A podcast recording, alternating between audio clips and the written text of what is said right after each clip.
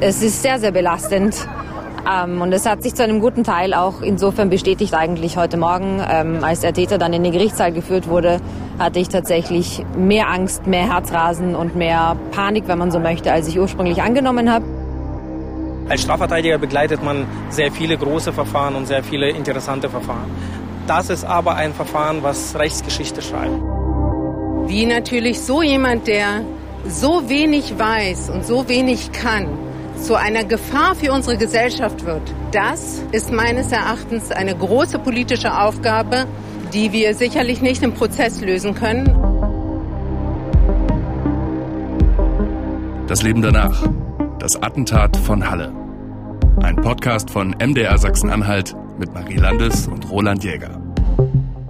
Seit dem 21. Juli 2020 muss sich der Attentäter von Halle vor Gericht verantworten. Ein Prozess, der in der Justizgeschichte des Landes Sachsen-Anhalt einmalig ist und auch bundesweit gesehen von großer Bedeutung.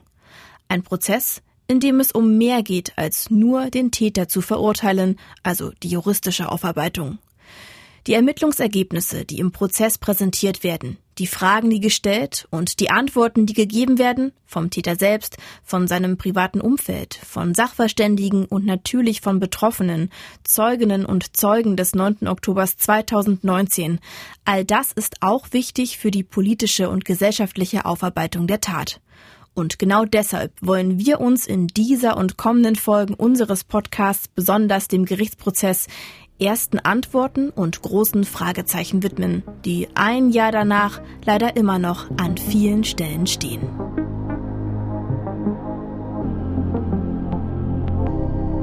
Ich erwarte nur einen Urteil. Der Urteilsspruch ist sehr wichtig. Ich glaube, es setzt ein Zeichen. Ich hoffe, es wird die Maximalstrafe. Und gleichzeitig, und ich sage das auch sehr, sehr, sehr vorsichtig, habe ich tatsächlich Angst, dass es nicht die Maximalstrafe wird. Aus welchen Gründen auch immer dieser Täter weniger bekommt, als juristisch möglich wäre, weniger Strafe bekommt, als er verdient. Also lebenslang auf jeden Fall. Die Erwartung an das Urteil, die Strafe für den Attentäter von Halle ist bei vielen ähnlich. Lebenslange Haft. Und das ist nicht nur bei Christina Feist und Max Privorotsky so, die am 9. Oktober in der Synagoge waren. Auch in Kommentaren unter unseren Berichten und denen von Kolleginnen und Kollegen können wir das immer wieder lesen. Und damit verbunden auch immer wieder Unverständnis darüber, warum dieses Urteil noch nicht gefällt wurde. Warum seit drei Monaten mit enormen Aufwand in Magdeburg ein Prozess geführt wird, bei dem die Sachlage und damit das Urteil doch eigentlich eindeutig ist. Wir haben hier einen Terroranschlag, bei dem zwei Menschen gestorben sind. Der Täter ist gefasst und geständig und seine Tat ist gut dokumentiert, da er sie selbst aufgezeichnet und das Video ins Netz gestellt hat.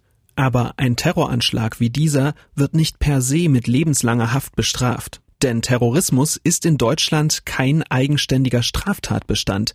Deshalb taucht das Wort Terror in der Anklageschrift, und die ist immerhin 120 Seiten lang, nicht ein einziges Mal auf. Lediglich das Gründen einer terroristischen Vereinigung ist eine eigene Straftat, aber das ist im Fall von Stefan B. ja gerade nicht erfüllt. Von einem Terroranschlag können wir aber trotzdem sprechen.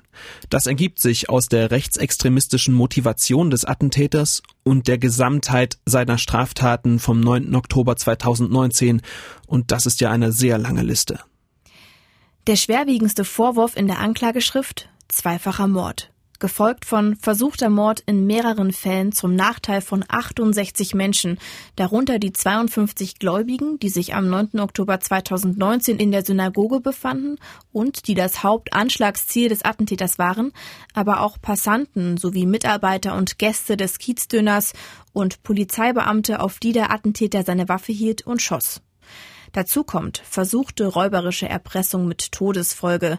Darunter fallen die Ereignisse in Wiedersdorf bei Landsberg. Mit vorgehaltener Waffe hatte der Attentäter dort versucht, an die Autoschlüssel von Dagmar M. und Jens Z. zu gelangen und beide verletzte er schwer, wie ihr wisst. Ebenfalls auf der langen Liste räuberische Erpressung. Darunter fällt das Taxi, das er Daniel Watzlawzik in der Werkstatt in Wiedersdorf abgenommen hat und fahrlässige Körperverletzung, Volksverhetzung und Leugnung des Holocausts. Also rechnen wir das doch einfach mal alles zusammen. Fahrlässige Körperverletzung, das wird mit bis zu drei Jahren Haft bestraft. Volksverhetzung und Leugnung des Holocausts, das gibt bis zu fünf Jahre Haft. Und jeder der beiden mutmaßlichen Morde wird mit lebenslanger Haft bestraft, also das müsste doch reichen, um den Angeklagten auf ewig hinter Gitter zu bringen. Ist also alles klar? Nein, denn Straftaten werden in Deutschland nicht addiert. Mehrere Voraussetzungen müssen erfüllt sein, damit ein zu lebenslanger Haft Verurteilter auch tatsächlich für den Rest seines Lebens im Gefängnis bleibt. Täterinnen und Täter können für Straftaten, die mit lebenslanger Freiheitsstrafe bestraft werden, nicht mehrfach verurteilt werden. Denn in Deutschland gilt das Aspirationsprinzip nach 54 des Strafgesetzbuches. Das bedeutet, in einem Verfahren werden die Strafen für mehrere Taten nicht zusammengerechnet, sondern es wird eine Gesamtstrafe gebildet. Dabei wird die höchste Einzelstrafe erhöht. Bei Mehrfachmörderinnen und Mördern wird oft eine besondere Schwere der Schuld festgestellt. Diese verhindert, dass die Freiheitsstrafe nach mindestens 15 Jahren Haft zur Bewährung ausgesetzt werden kann. Sind die 15 Jahre verbüßt, entscheidet die Strafvollstreckungskammer, ob und wie viele weitere Jahre Verurteilte zusätzlich in Haft bleiben. Das Gericht kann unter den Voraussetzungen des Paragraphen 66 im Strafgesetzbuch darüber hinaus die Sicherungsverwahrung anordnen. Und zwar, wenn davon auszugehen ist, dass verurteilte Täterinnen auch nach der Entlassung aus der Haft eine Gefahr für die Allgemeinheit darstellen. Das Gericht kann die anschließende Sicherungsverwahrung entweder bereits im Urteil selbst anordnen oder die Sicherungsverwahrung vorbehalten. In diesem Fall würde erst während der Haft entschieden, ob der oder die Täterin nach der Freiheitsstrafe in Sicherungsverwahrung bleibt. Also einfach für immer wegsperren, das geht in Deutschland nicht. Ich persönlich finde auch, dass es gut ist, dass Strafen nicht einfach zusammengerechnet werden. Wenn das so wäre, dann würden ja auch mehrere geringfügige Vergehen zusammen schnell zu langen Haftstrafen führen und das wäre im Vergleich zu Mordfällen wie diesem nicht verhältnismäßig.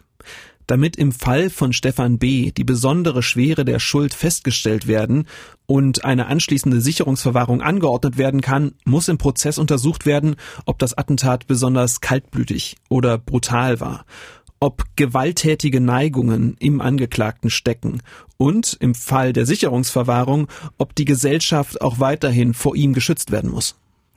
So viel erstmal vorweg zur Einordnung für euch, aber ihr könnt, glaube ich, schon ganz gut erkennen, dass selbst in einem Fall, der auf den ersten Blick so eindeutig erscheint wie dieser, es für das Gericht nicht so leicht ist, das Strafmaß festzulegen. Und da müssen wir noch etwas vorwegnehmen. Stefan B., der hat seine Taten nicht nur gestanden, er hat sogar im Gerichtssaal angekündigt, dass er sofort wieder Menschen jüdischen Glaubens, Menschen muslimischen Glaubens und schwarze Menschen töten würde, wenn er die Gelegenheit dazu bekommen würde. Sein Pflichtverteidiger Hans-Dieter Weber, der hat ihn von diesen Äußerungen nicht abgehalten, die ihm ja auch die anschließende Sicherungsverwahrung einbringen könnten. Man kann sicherlich mit Fug und Recht sagen, Sie haben das alle selbst auch verfolgen können, dass er nichts beschönigt hat. Der Mandant ist äh, volljährig. Er ist, wenn man den Angaben des äh, Sachverständigen folgt, auch voll schuldfähig. Das ist jedenfalls die vorläufige äh, Auffassung des Sachverständigen. Und von daher ist es natürlich seine freie Entscheidung, was er macht. Und es ist seine freie Entscheidung. Ähm, es ist nicht meine Aufgabe, ihn in irgendeiner Form zu maßregeln. Ob es Aufgabe des Gerichts ist, ist auch wieder eine andere Frage. Aber wenn es ja darum geht, eine Persönlichkeit darzustellen, das ist Teil seiner Persönlichkeit. Und die muss natürlich auch bei der Würdigung nachher, wenn es um die Frage beispielsweise der Schuldfähigkeit geht, muss das natürlich auch eine Rolle spielen.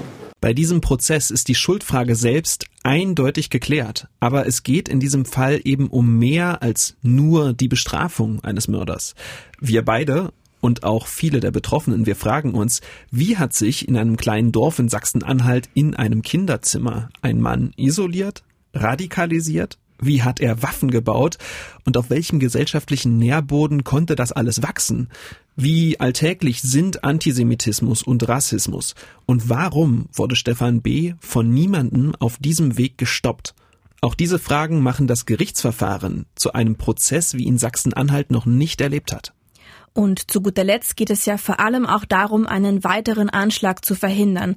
Doch wie soll das gehen, wenn der Attentäter von Halle zwar sehr schnell verurteilt werden würde, wir aber nicht herausfinden, was alles zu seiner rassistischen, antisemitischen und rechtsextremistischen Tat geführt hat?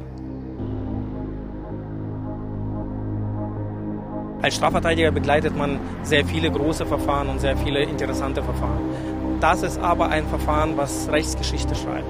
Wir hatten in Jahrzehnten nie so eine grausame Straftat, nie so eine antisemitisch motivierte grausame Straftat. Mit der Verhaftung des Attentäters und allem, was in den Monaten nach und nach an die Öffentlichkeit drang, war klar, dass der Prozess gegen ihn ein ganz besonderer werden wird. Der Generalbundesanwalt hatte noch am 9. Oktober 2019 die Ermittlungen an sich gezogen. Und damit schaltete sich quasi der höchste Ermittler Deutschlands ein.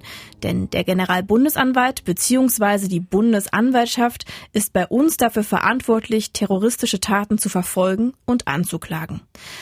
Am 21. April 2020 wurde dann auch Anklage erhoben und damit war klar, jetzt wird es bald losgehen. Die Verteidigung hatte dann noch wenige Wochen Zeit, sich zu den Vorwürfen zu äußern und dann sollte die Hauptverhandlung eröffnet werden. Dieser Prozess gegen den Attentäter von Halle ist der größte Strafprozess, der in Sachsen-Anhalt jemals geführt wurde. Um die 160 bis 180 Menschen müssen an jedem Verhandlungstag im Gerichtssaal Platz finden. Das sind 44 Zuschauende, 44 Prozessbeobachterinnen und Beobachter wie wir, der Staatsschutzsenat, also das Gericht, das ist mit fünf Richterinnen und Richtern des Oberlandesgerichts Naumburg besetzt. Hinzu kommen deren Assistenten, Gerichtssprecher, auch Dolmetscherinnen. Und dann ist da der Angeklagte selbst mit seinen zwei Verteidigern, dazu jede Menge Justizbeamte, die im Saal für die Sicherheit sorgen, natürlich die beiden Ankläger von der Generalbundesanwaltschaft und vor allem 45 Nebenklägerinnen und Nebenkläger mit ihren 21 Rechtsbeiständen.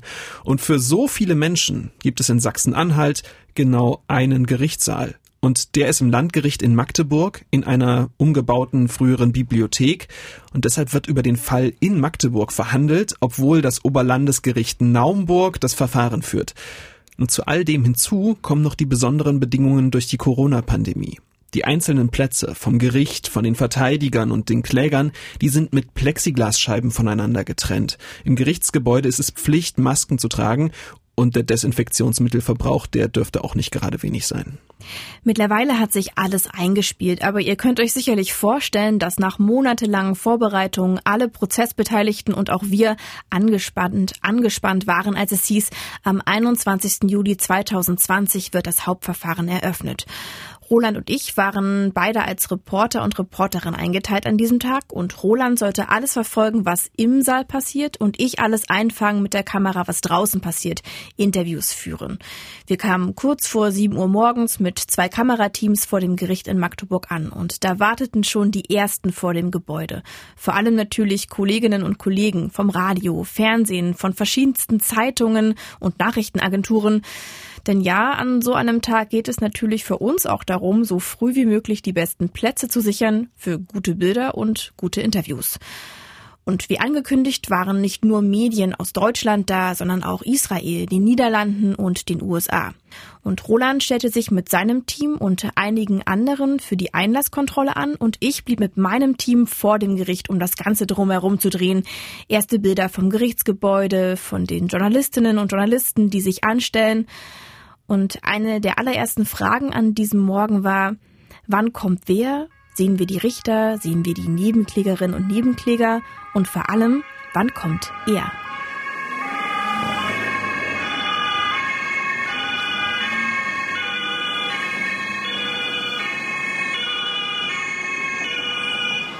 Mittlerweile haben ich und andere, die regelmäßig beim Prozess sind, die Sirenen so oft gehört, die Anlieferung des Angeklagten so oft erlebt, dass es nicht mehr aufregend ist, nichts Besonderes mehr. Aber am 21. Juli war es das auf eine ganz merkwürdige Weise, vor allem für mich. Wir wussten, dass er von der JVA Burg zunächst mit dem Helikopter nach Magdeburg geflogen und dann weiter gefahren wird. Und erst waren nur aus der Ferne die Sirenen zu hören und ich weiß noch, wie jemand zu mir meinte, jetzt kommt er. Die Kreuzungen links und rechts vom Gerichtsgebäude wurden abgesperrt und dann raste ein Konvoi aus Motorrädern, gepanzerten Polizeifahrzeugen und Vans über die Straße in die Einfahrt vom Gerichtshof.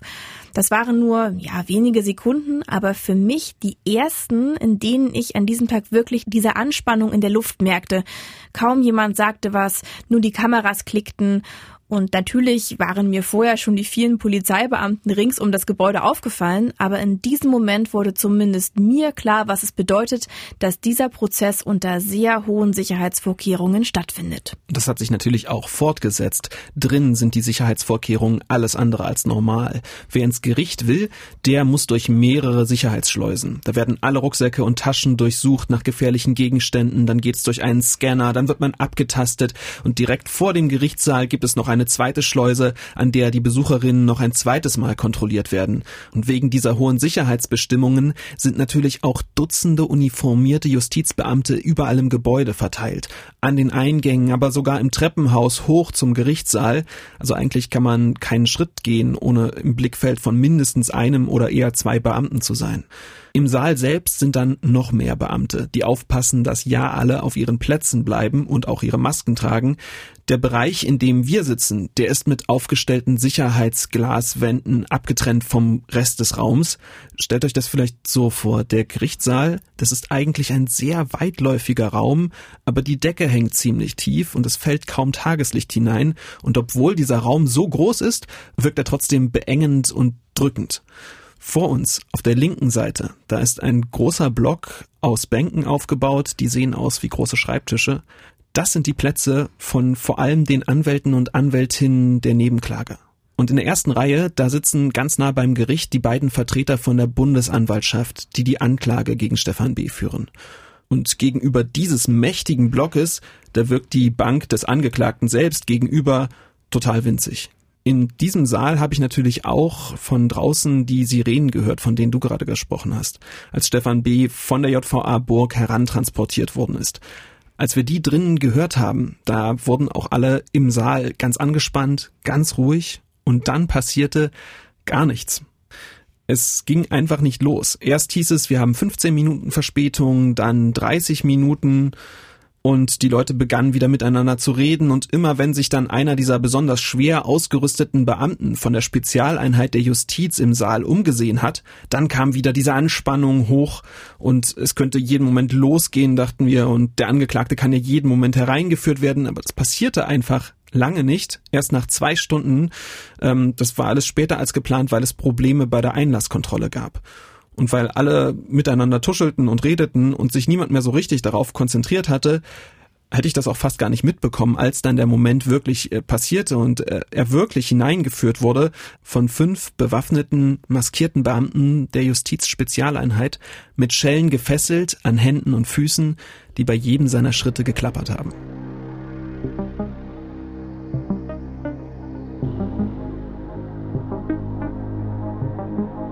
Ich finde es zunächst mal sehr interessant, dass er physisch anscheinend einfach relativ klein ist.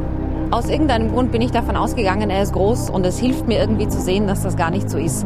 Auf mich macht es den Eindruck, dass er sich gerne darstellen möchte als stark, als selbstbewusst, ähm, als wüsste er quasi, was er tut. Wir haben ja auch schon gesehen, er macht immer wieder widersprüchliche Aussagen und das ist Show nach außen hin.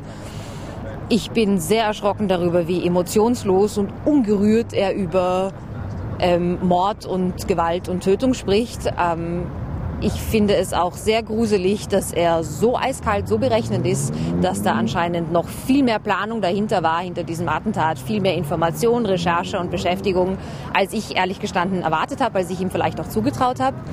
Ich finde es auch ein bisschen beängstigend, dass er tatsächlich versucht, diesen Prozess und diesen Gerichtssaal auch als Bühne für sich zu nutzen. Das war Christina Feist. Sie ist eine von vielen Betroffenen, die am ersten Verhandlungstag im Gerichtssaal sind.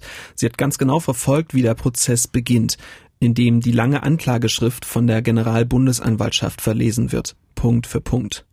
Und wie der Angeklagte dann gefragt wird, ob er zu den Vorwürfen etwas sagen wolle. Und Stefan B. will. Er spricht in seinem Geständnis davon, dass er Juden töten wolle, da diese die Flüchtlingskrise von 2015 organisiert hätten. Immer wieder bezieht er sich auf die Verschwörungserzählung vom großen Austausch. Genauer haben wir darüber schon in der dritten Folge gesprochen. Er sagt mehrfach, es sei sein Ziel gewesen, Jüdinnen und Juden zu töten. Als es ihm nicht gelungen ist, in die Synagoge einzudringen, habe er versuchen wollen, und das zitiere ich jetzt, stattdessen möglichst viele Muslime und Schwarze zu töten, bis die Polizei kommt. Zitat Ende. Die Passantin Jana L. habe er erschossen, weil sie ihn angeschnauzt habe und weil er in ihr, der Frau, die einfach nur an ihm vorübergegangen ist, eine Gefahr gesehen habe. Kevin S. habe er erschossen, weil er ihn wegen krauser Haare für einen Muslim gehalten habe. Die Menschen in der Synagoge nennt er seine Gegner und so weiter. Eineinhalb Tage dauert dieses Geständnis. Christina Feist bleibt so wie alle anderen Betroffenen im Saal still und erträgt die Einlassung des Attentäters. Sie ist mehr als nur eine Zeugin, eine von 52 Überlebenden aus der Synagoge. Sie ist zugleich eine Nebenklägerin, eine von 45. Nebenklägerinnen und Nebenkläger haben in Strafprozessen in Deutschland besondere Rechte. Welche genau fassen wir euch einmal kurz zusammen. Bei einer Nebenklage schließen sich Betroffene einer Straftat oder deren Angehörige einer Klage der Staatsanwaltschaft an. Das ist bei schweren Straftaten wie Mord und Sexualverbrechen, aber auch schon bei Körperverletzungen möglich. Genau regelt das der Paragraph 395 der Strafprozessordnung. Nebenklägerinnen und Nebenkläger können grundsätzlich die gesamte Hauptverhandlung im Gerichtssaal verfolgen, im Gegensatz zu normalen Zeugen, die nur für ihre Aussage vorgeladen werden. Nebenklägerinnen haben auch die Möglichkeit, Einsicht in die Ermittlungsakten über ihre Anwälte zu beantragen. Wie die Staatsanwaltschaft können sie Beweisanträge stellen, Gutachten von Sachverständigen einholen. Sie können auch Sachverständige ablehnen und sie haben das Recht, Zeugen und auch den Angeklagten zu befragen. Sie können vom Gericht auch selbst als Zeugen geladen werden. Nebenklägerinnen können so den Verlauf eines Verfahrens beeinflussen und treten einem mutmaßlichen Täter oder einer Täterin nicht nur als dessen Opfer gegenüber. Als Nebenklägerin oder Nebenkläger aufzutreten hat also nicht nur einen juristischen Zweck, sondern kann auch der persönlichen psychologischen Verarbeitung einer Straftat dienen. Nicht alle der 45 Nebenkläger und Nebenklägerinnen waren von Anfang an zum Prozess zugelassen, wie beispielsweise Ismet Tekin. Zur Erinnerung, er ist der heutige Besitzer des Kiezdöners und am 9. Oktober 2019 war er nicht im Laden, sondern auf der Straße. Er eilte seinem Bruder im Laden zur Hilfe und als er das tat, traf er dabei auf den Attentäter und auf der Straße habe der auf ihn geschossen. Doch während Ismets Bruder Rifat sich sofort der Nebenklage anschließen konnte, wurde Ismet erst einen Tag vor Prozessstart am 21. Juli zugelassen, weil seine Betroffenheit nach Paragraph 395 der Strafprozessordnung für das Gericht anfangs nicht so eindeutig war wie die seines Bruders, der eben direkt im Kiezdöner stand, dem Ort, den der Attentäter spontan als zweites Ziel ausgewählt hatte. Die Betroffenen und Hinterbliebenen haben aus ganz unterschiedlichen persönlichen Gründen entschieden, sich der Nebenklage anzuschließen oder auch nicht am Prozess teilzunehmen, wie die Mutter von Jana L. Sie kann und will nicht im Prozess auftreten, sich dort nicht einmal von einem Anwalt oder einer Anwältin vertreten lassen. In der zweiten Folge unseres Podcasts sind wir darauf schon eingegangen. Carsten Lissau, der Vater des getöteten Kevin S., hat sich anders entschieden. Er ist Nebenkläger, weil er im Prozess ein anderes Bild von seinem Sohn zeigen möchte. Der Nebenkläger Ismet Tekin aus dem Kiezdöner, der möchte die Hintergründe der Tat verstehen und sie aufgeklärt wissen. Der Vorsteher der jüdischen Gemeinde in Halle, Max Privorotsky, er will wissen, wie jemand vom Judenhasser zum Mörder werden konnte. Und der Taxifahrer Daniel Watzlawczyk vom Tatort in Wiedersdorf, der möchte vor allem seinen wirtschaftlichen Schaden ersetzt bekommen. Und auch Aftax Ibrahim hat besondere Gründe, weshalb er sich der Nebenklage angeschlossen hat. Der Somalier wurde auf der Flucht des Attentäters in Halle von ihm angefahren und verletzt. Unseren Kollegen von Fakt erzählte er, dass das Auto des Attentäters gezielt auf ihn und seinen Freund zugehalten und beschleunigt habe. Und für seine Anwältin ist deshalb klar, das war ein Mordversuch angetrieben vom Rassismus des Attentäters. Und das möchte sie für ihren Mandanten auch durchsetzen. Die Bundesanwaltschaft sieht das bisher jedoch anders. Sie spricht in der Anklageschrift von einem Verkehrsvergehen, bei dem die Gefährdung von Leib und Leben in Kauf genommen wurde. Das waren jetzt nur fünf von 45 Nebenklägern, aber schon sie machen deutlich, dass die Motive, sich der Nebenklage anzuschließen, ganz unterschiedliche sind. Nicht alle von ihnen haben die gleichen Ziele und Vorstellungen davon, wie dieser Prozess laufen sollte. Und das liegt auch daran, dass sehr viele auf unterschiedliche Weise überhaupt erst von der Möglichkeit erfahren haben, sich der Nebenklage anzuschließen und was das für sie bedeutet. Zum Beispiel auch Christina Feist. Ich wusste, es gibt diese Möglichkeit und habe dann gar nicht mehr daran gedacht und dann irgendwie in Vergessenheit geraten bei mir und dann war es tatsächlich ein Zufall, dass ich darauf aufmerksam gemacht wurde, weil ich eine der Nebenklägerinnen ähm, besucht habe, Ende Februar, Anfang März. Und sie hat mir erzählt, äh, ja, ihr Anwalt. Und ich meinte dann noch, um Himmels Willen, was passiert, warum ist so ein Anwalt? Und dann hat sie mir erzählt, naja, sie ist ja Teil der Nebenklage. Und dann ist mir eingefallen, ach ja, stimmt, das wollte ich ja auch mal machen. Da, da sollte man ja äh, eine E-Mail schreiben. Das habe ich nie gemacht. Ja, dann ging das relativ schnell. Ich habe dann ähm, eine E-Mail geschrieben und wurde sofort mit meiner Anwältin äh, in Verbindung gesetzt, äh, mit Kathi Lang. Und für mich war aber, glaube ich, die ursprüngliche Motivation, ich will da dabei sein, weil ich dieses Trauma zum Ende durchspielen möchte. Ähm, und weil ich auch sehr viel, wie soll ich sagen, Angst ist vielleicht falsch, aber ich glaube, es wäre ein Fehler gewesen zu sagen, ich will da gar nicht dabei sein, ich nehme mich komplett raus und das, wenn man so möchte, im Affekt zu entscheiden. Ich hätte das vielleicht Jahre später bereut. Und ich dachte mir, es ist, glaube ich, besser, wenn ich versuche dabei zu sein. Wenn es dann nicht klappt, weil ich es emotional nicht kann oder aus welchen Gründen auch immer, dann ist das so. Ähm, aber ich möchte mir zumindest die Chance geben und ich möchte wissen, dass ich alles gemacht habe, was ich tun kann, um mir in meiner Traumaarbeit zu helfen, mir selber zu helfen, damit abzuschließen und gleichzeitig aber auch, wir wussten schon, dass man als Nebenkläger, als Nebenklägerin ähm, durchaus auch über das größere Ganze sprechen kann, wenn man so möchte über diesen Täter und dieses Attentat hinaus ähm, auch äh, Themen wie Antisemitismus ansprechen kann. Und ich wollte, ja, vielleicht ist das auch egoistisch, mein Gedanke war, ich möchte ein reines Gewissen haben und ich möchte wissen, dass ich alles gemacht habe, was möglich ist, um zu verhindern, dass sowas nochmal passiert. Ich glaube, das war mein, ja, meine naive, vielleicht auch egoistische Anfangsmotivation. Mir war schon klar, dass das schwierig wird, gerade der Prozessauftakt und der Moment, wo ich den Täter sehe. Also ich wusste bis dahin ja auch nicht, wie er aussieht. Ich hatte nur dieses eine Foto gesehen, ich glaube, das ähm, mit dem Hubschrauber oder so, ähm, das in allen Medien war damals. Ich habe mich tatsächlich nie mit irgendwelchen Medienberichten gröber auseinandergesetzt. Ich habe nichts verfolgt, keine, keine Berichterstattung, kein gar nichts, keine Fotos angeguckt, nichts.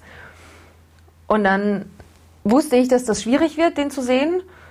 Und gleichzeitig habe ich echt, ich war nicht darauf eingestellt, dass es mich so komplett umwirft emotional.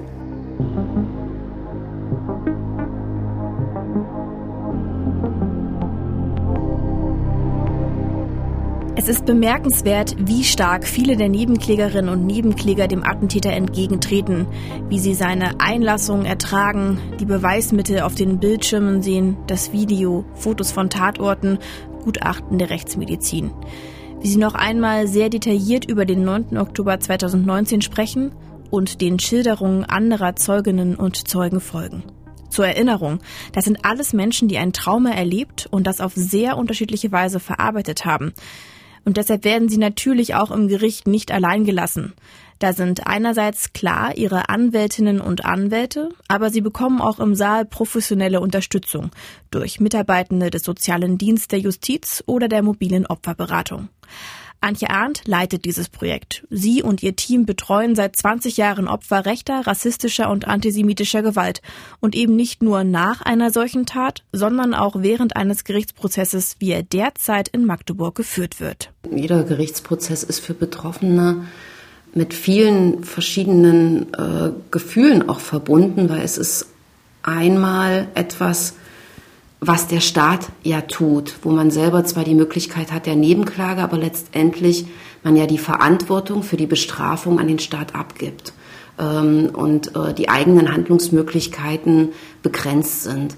Ähm, das kann auch Ängste auslösen, beziehungsweise wieder sozusagen teilweise auch Ohnmachtserfahrung, Frustration. Ähm, man sitzt da, schaut zu, begegnet dem Angreifer äh, das erste Mal in der Regel wieder.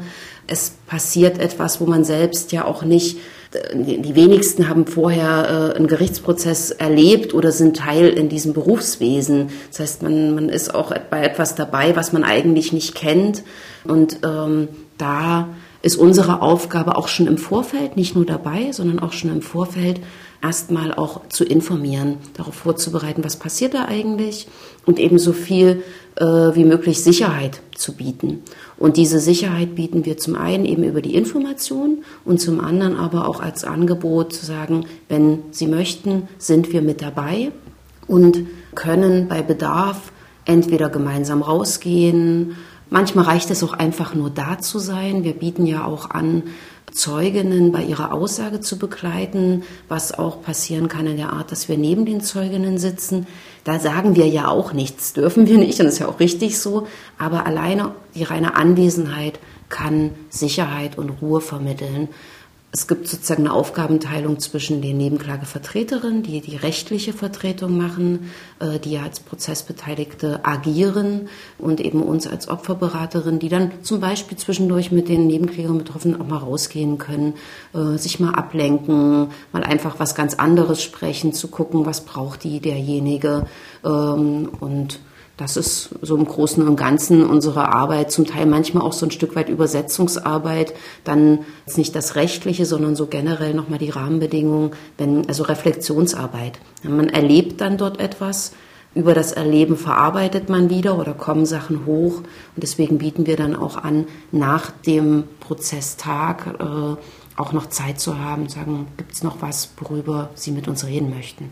Wir haben ja ähm, auch Kontakt zu, zu einigen ähm, Personen dort und ähm, manche haben gesagt, war noch bisher noch kein einziges Mal im Saal, weil sie sagen, sie wollen nicht, ähm, entweder weil sie es nicht können oder aber auch, weil sie sagen, sie haben Wichtigeres in ihrem Leben zu tun und wollen nicht jetzt noch äh, diesem Täter die ganze Zeit da im Saal folgen. Es gibt welche, die nur kurz kommen wollten und jetzt dann doch bei jedem Tag dabei waren, der schon lief, weil sie meinten, es war so interessant für sie selbst einfach, dass sie jetzt sich doch die Zeit nehmen und kommen. Und es gibt auch welche, die ganz bewusst sagen, mir fällt es schwer, aber ich brauche das, um mein eigenes Trauma zu verarbeiten. Wie sehr hilft denn das dabei, das Trauma zu verarbeiten, wenn man sich nochmal so bewusst konfrontiert mit dem, mit dem Angeklagten und natürlich auch mit dem, was im Gericht gezeigt wird? Das ist individuell sehr, sehr verschieden. Also es kommt sehr darauf an, ähm, erstens ist ein Trauma bei jedem Menschen unterschiedlich ausgeprägt. Ähm, es gibt Betroffene, die würden diese Situation nicht tatsächlich nicht ertragen, äh, also würden sind nicht psychologisch stabil genug, um sich dem auszusetzen. Und für andere kann es aber positiv in der Verarbeitung sein. Es hilft dann, wenn es Handlungsfähigkeit gibt. Und Handlungsfähigkeit haben ja auch Betroffene gezeigt, zu Prozessbeginn oder auch in den Prozesstagen, die als Nebenklägerin aufgetreten sind und auch selber Fragen zum Beispiel an den Angeklagten gestellt haben oder sich geäußert haben, auch bei der Kundgebung draußen oder und damit gesagt haben, ich bin nicht hier, um ihm eine Bühne zu geben, sondern ich bin hier, um ihm die Stirn zu bieten, um sozusagen meine Stimme zu erheben, bewusst und das kann, das kann, äh, das ist sozusagen etwas, was sehr, sehr positiv wirken kann, aber das passt nicht für jede Person. Nebenklägerinnen und Nebenkläger müssen bei der Beweisaufnahme, Zeugenaussagen und Einlassungen des Angeklagten nicht anwesend sein. Sie können auch den Saal verlassen. Viele bleiben aber und nehmen sehr bewusst und oft an den Verhandlungstagen teil, weil sie dem Angeklagten zeigen wollen, dass sie sich nicht von ihm einschüchtern lassen. Darüber werden wir noch in der sechsten Folge ausführlich sprechen. Und Christina Feist hat vorhin ja auch erklärt, dass sie als Nebenklägerin in diesem Prozess ebenfalls die Möglichkeit hat, über das große Ganze zu sprechen. Eben nicht nur als Zeugin ihre Erinnerungen an den 9. Oktober zu schildern, sondern auch auf den alltäglichen Antisemitismus und Rassismus in der Gesellschaft hinzuweisen. Und diese Möglichkeit nutzen viele nicht nur im Gericht, sondern auch davor. Beleidigungen, Beschimpfungen, Vandalismus, körperliche Gewalt, all das sind Symptome eines tief verwurzelten Antisemitismus. Und es reicht schon lange nicht mehr, einfach nur nie wieder zu rufen, ohne Taten folgen zu lassen. Sie müssen endlich Zivilcourage zeigen. Sie müssen sich einmischen, wenn Sie Ungerechtigkeit, Hass und Ausgrenzung sehen. Sie müssen für Ihre Mitmenschen einstehen und Sie müssen uns endlich ernst nehmen. Wir stehen hier, atmen und unsere Herzen schlagen wie immer. Unsere Körper sind unversehrt, aber unsere Seele sind es nicht. Seit dem Anschlag kämpfen wir mit den mentalen Folgen. Die Todesangst, die Sorgen umeinander, die bangen Stunden, die Ungewissheit und die größte Trauer um den Verlust zwei unschuldige Menschen begleiten uns jede Sekunde. Es gab ein Leben vor dem Anschlag und es gibt nun ein anderes Leben. Das sind Auszüge von Reden, die Christina Feist und Ismet Tekin am 21. Juli zum Prozessauftakt vor dem Gerichtsgebäude in Magdeburg gehalten haben. An diesem Tag hatten verschiedene Initiativen wie Seebrücke Magdeburg, Solidarisches Magdeburg oder die eigens gegründete Initiative 9. Oktober Halle zu einer Mahnwache aufgerufen. Jasmina Hamid, eine der Sprecherinnen, erklärte uns damals. Also unser Hauptanliegen heute ist den, den Perspektiven und den Wünschen der Betroffenen und der NebenklägerInnen ähm, heute in den Mittelpunkt zu stellen mit dieser Kundgebung. Ähm, wir wollen, dass sie eben die, die Möglichkeit bekommen zu sprechen und das zu sagen, was ihnen, was ihnen wichtig ist. Wir sind aber auch hier, um einen Raum zu bieten, um zusammen trauern zu können und zusammen wütend zu sein, um sich zu vernetzen, um sich zu überlegen, okay, was können wir besser machen in Zukunft. Wir sind aber auch hier, um heute ein Zeichen äh, gegen Rassismus, Antisemitismus und Antifeminismus zu setzen. Und nicht nur an diesem 21. Juli. Seit Prozessstart hat es an jedem einzelnen Verhandlungstag eine Mahnwache gegeben, mit Plakaten und Infostand. Nicht immer mit weiteren Reden und nicht immer so gut besucht wie am 21. Juli. Aber die Initiativen waren da, egal ob es ein 30 Grad heißer Sommertag war oder ob es regnete. Und sie wiederholen immer wieder Solidarität mit den Betroffenen, keine Bühne dem Täter. Ist der Prozess denn eine Bühne für den Angeklagten? Auf jeden Fall war uns und bestimmt auch anderen Medien von Anfang an klar, dass die Gefahr besteht, dass es so kommen könnte. Denn dass Attentäter wie er versuchen, Gerichtsverfahren zu missbrauchen, um ihre Ideologie zu verbreiten, das ist bekannt aus anderen Prozessen weltweit. Dass es das Ziel des Angeklagten ist, andere zur Nachahmung seiner Tat zu animieren, auch das haben wir schon besprochen in der letzten Folge unseres Podcasts. Deswegen hatten wir im Vorfeld der Berichterstattung auch debattiert, ob wir Stefan B. bei seinem vollen Namen nennen sollten, ob wir sein Bild unverpixelt zeigen sollten. Der MDR hatte sich damals dafür entschieden. Immerhin hatte der Attentäter seine Taten ja selbst ins Internet gestreamt und auch Selfies von sich gemacht und sich damit in die Öffentlichkeit gestellt und sein Recht am eigenen Bild damit abgegeben. Als wir im Gerichtssaal waren am ersten Verhandlungstag und stundenlang darauf gewartet hatten, auf den Beginn dieses Prozesses, da gab es einen Moment, der diese Entscheidung komplett umgestoßen hat. Der Pflichtverteidiger des Angeklagten, Hans-Dieter Weber, erklärte den wartenden Fotografen und Kamerateams, Herr B. wünscht, unverpixelt gezeigt zu werden, er will, dass sie ihn beim vollen Namen nennen. Und spätestens da war klar, dass er den Prozess definitiv als Bühne begreift. Und das war auch für uns der Anlass, all das nicht zu tun. Und der MDR ist unserer Einschätzung da gefolgt. Deshalb wird der Angeklagte in unserer Berichterstattung gepixelt und deshalb nennen wir seinen Namen nur abgekürzt und auch nur dann, wenn es sein muss. Ich stelle fest, es ist ein Verlierer unserer Gesellschaft nach meinem Befinden hat er diesen sein Unvermögen nur sich selbst zuzuschreiben, wie natürlich so jemand, der so wenig weiß und so wenig kann, zu einer Gefahr für unsere Gesellschaft wird. Das ist meines Erachtens eine große politische Aufgabe, die wir sicherlich nicht im Prozess lösen können. Wir haben schon heute erlebt, dass er auf manche kritische Nachfragen sehr schmallippig äh, reagiert hat. Allerdings dann auch ähm, die Bühne, die ihm geboten wurde, teilweise durch intensive technische Nachfragen genutzt hat, um abzuschweifen, um seine Ideologie näher zu erläutern. Wenn es dann aber um den Unterstützerkreis gibt oder äh, das Publikum, an das er sich gewendet hat, dazu hat er sich sehr schmallippig gezeigt und ganz klar gesagt, dazu wird er keine Aussagen machen. Das wird also weiterhin wahrscheinlich im Dunkeln bleiben. Die Nebenklage mit Anwältinnen und Anwälten wie Asja Levin und David Benjamin Herrmann sind genau wie wir mit einigen Erwartungen in diesem Prozess gegangen. Doch die ersten beiden Tage am 21. und 22. Juli zeigten schon, dass diese Erwartungen wohl nicht alle erfüllt werden. Ein Vorgeschmack auf weitere menschenverachtende Einlassungen des Angeklagten und Ermittlungsergebnisse, die uns oft erstaunt, mit hochgezogenen Augenbrauen oder Kopfschütteln zurücklassen sollten, weil die Erwartungen groß, aber die Erkenntnisse oft dürftig sind. Vor allem aber waren die ersten beiden Tage emotional anstrengend, vor allem für die Betroffenen. Ich erinnere mich noch an den Moment, als mir Christina Feist zum ersten Mal aufgefallen ist. Das war, als das Video der Tat gezeigt wurde. Als auf den Bildschirmen im Saal Jana L. und Kevin S. ein zweites Mal gestorben sind. Als der Angeklagte sich hochkonzentriert und an manchen Stellen sogar grinsend sein Video angesehen hat, während alle anderen im Saal still und bedrückt waren. Und da fiel mir Christina Feist auf, weinend und zugleich mit einem wütenden und funkelnden Blick hinüber zum Angeklagten.